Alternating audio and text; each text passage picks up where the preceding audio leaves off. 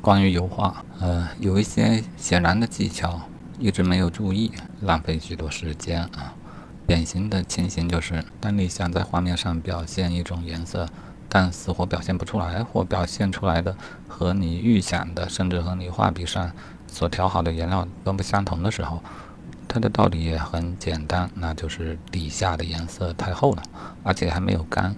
那一画笔下去，可不把它给搅动起来了吗？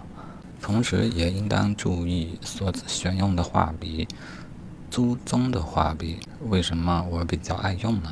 其实就是利用了它这种性能。啊，一方面它储存的颜料较多，可以多画好几笔，而不用去蘸颜料。但同样也有个问题啊，当你尝试改变画笔的颜色时候，就会比较的困难。也是因为它所蕴含的颜料有点多。啊，一旦出现这样的情况，你就应当。回忆你之前到底画了多厚？画得厚是一种看起来很潇洒的技巧，但是它并不是古典的油画的画法吧？所谓古典的层层罩染的方式，想必每一层都需要是薄的，是需要能透色的，因此它的表现就不会那么快速，不会那么直接，并非你的意愿直接在画布上达成。当然，它的好处就是可以逐渐的达成，而且这种逐渐的达成的效果呢，往往会很微妙，并非你预先所想象的那样，而能够想象到的感觉总是简单的。呃，但层层罩染的方法就能表现出你想象不到的，并且比较微妙的。当然，你在这个过程中可以去发现它，去加强它，这是罩染这种画法的好处。它的另一个好处是，也不要求形极度的准确。反正过程这么长，步骤这么多，在每一个步骤都把形往更正确的方向做一些纠正，最终的效果就是可以满意的。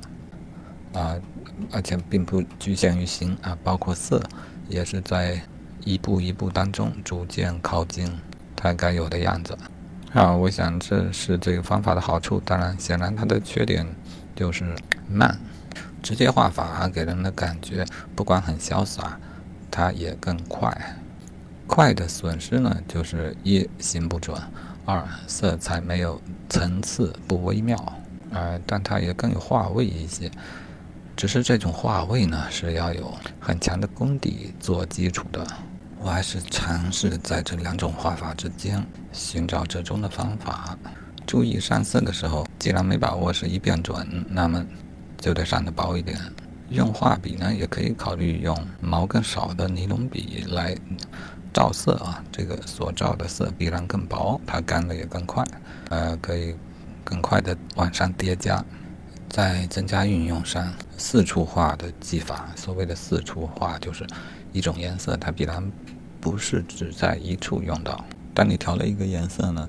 你就可以轮番的在画面上相应的位置把它用上，这个需要相当的经验，但这样做非常的节约时间，啊，也有利于整个画面色调的统一，而且一圈画下来呢，如果画的薄，你这一层的颜色也基本干了，便于开始下一个颜色。